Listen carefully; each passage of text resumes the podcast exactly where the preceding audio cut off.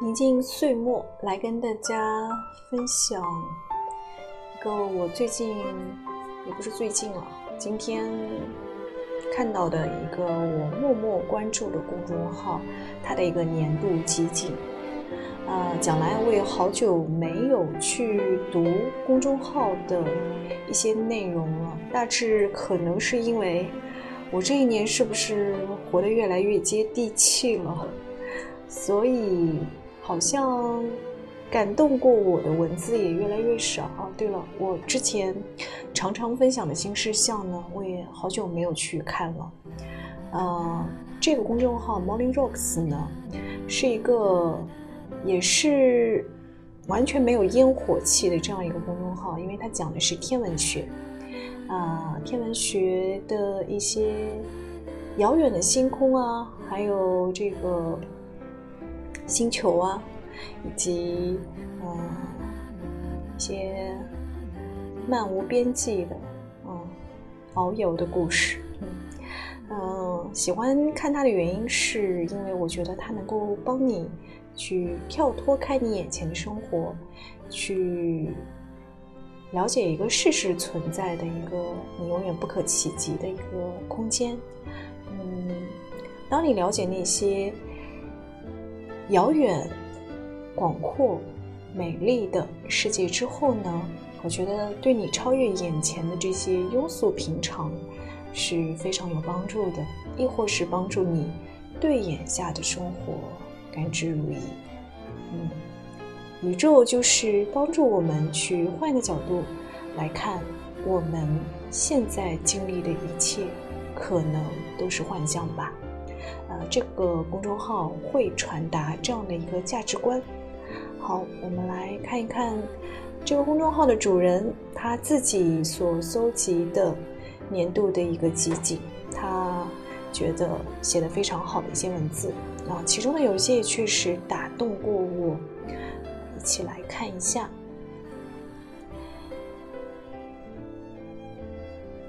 第一。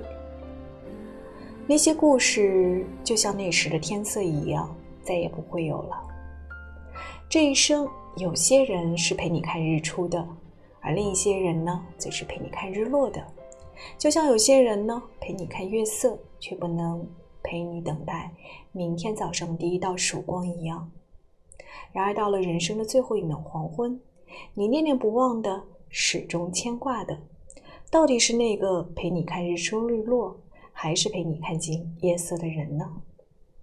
第二，想看城市漆黑一片，夜空布满星辰和盘旋怪异的云朵呢？在夜空里，你抬头看到一束束暗淡的星光，但你的心灵看到的远不止这些。你看到巨星灼热的燃烧自己，爆发出肉眼不可见的伽马射线。看到貌似静止的星星，其实在漫无目的的缓慢的移动，而时空在它经过的地方微微弯曲。看到深蓝色的星光，那会是在未来爆发并毁灭周围一切的炸弹。看到某个世界亿万年后的未来，包含宇宙所有秘密的微光遍布空间。你看到宇宙的生死和希望，永远了解不完的奥秘在骚动。你感到我们现有的一切是如此微弱，而这些微弱又是你能把控的所有。星空会提醒你，永远不要忘记，逃避和放弃寻找生命的意义，它一定有意义。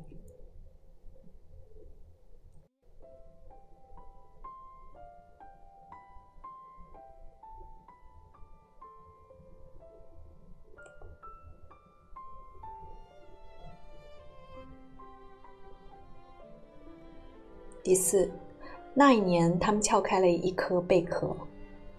作为一只把自己包裹在硬壳里的软体动物，你可能没有体验过亲情和爱情，或许有后代，或许没有，但一定经历了无数次的分离和漫长的寂寞。当时间被细细的拉长，活着已经变成了一件安静而寻常的事。他只是没有想到，求知是人类的刀。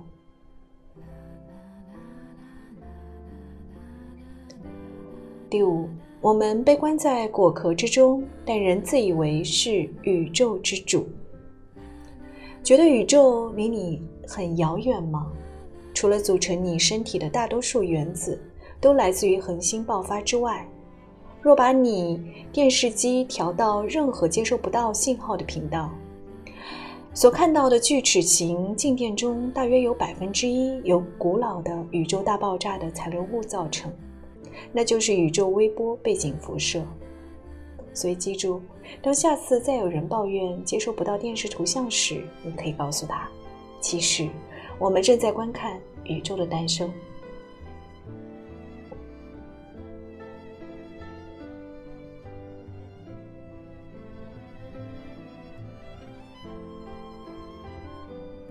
第七，其实宇宙跟美掉的白墙是一个颜色。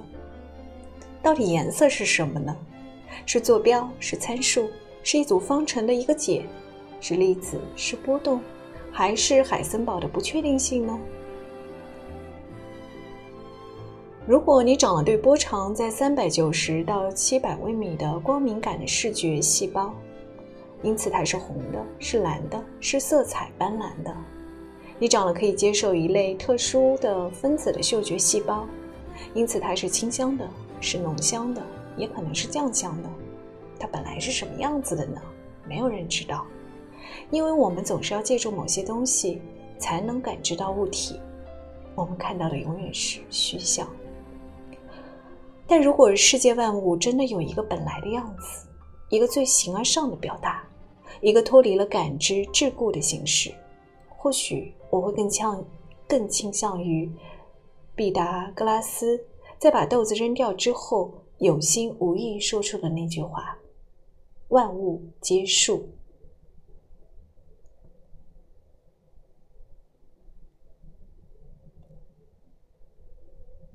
第十，从星星、黑洞到我们的情感都有质量。情感有质量吗？北京大学天体物理学专业毕业的刘博洋对此给出了无比简洁的答案。是我在知乎上看到的最科学又最浪漫的问答之一。有，因为它有惯性。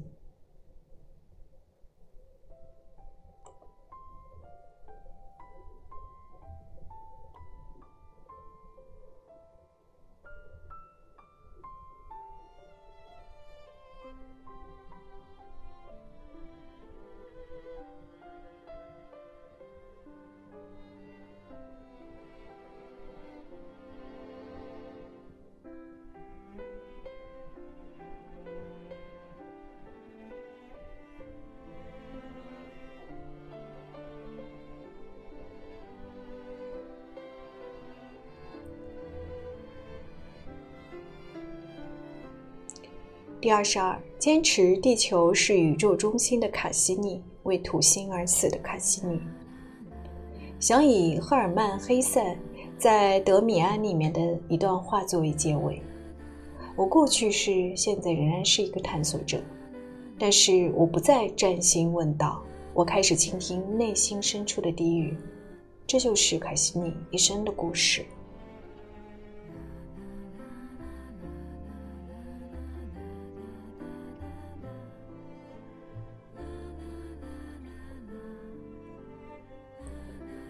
第二十五，所有强迫症的患者都会从他的照片中得到救赎。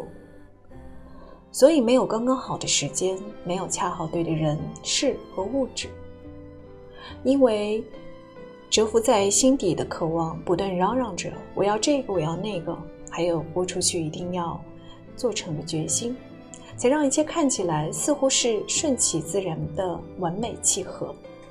其实只有自己才清楚。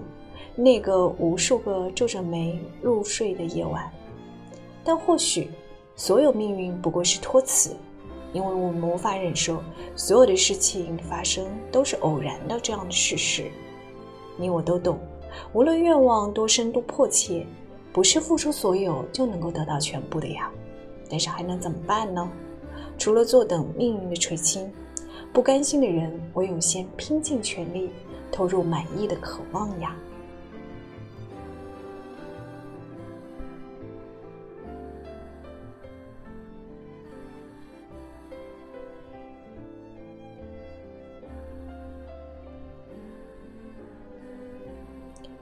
第二十八，沉睡了三十七年之后，太阳系外的旅行者一号又点火重启了。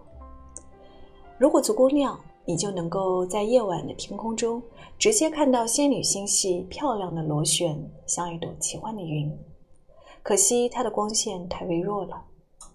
假设每天晚上都能看到这样的景色，你会厌倦吗？我知道我不会，就像我看到明月仍然会驻足一样。第二十九，七月一起看课外书。宇宙的尺度从无穷大到无穷小。你以为甜就是甜，臭就是臭，冷就是冷，鸟叫就是鸟叫，颜色就是颜色。但事实上，真实存在的只有原子和虚无。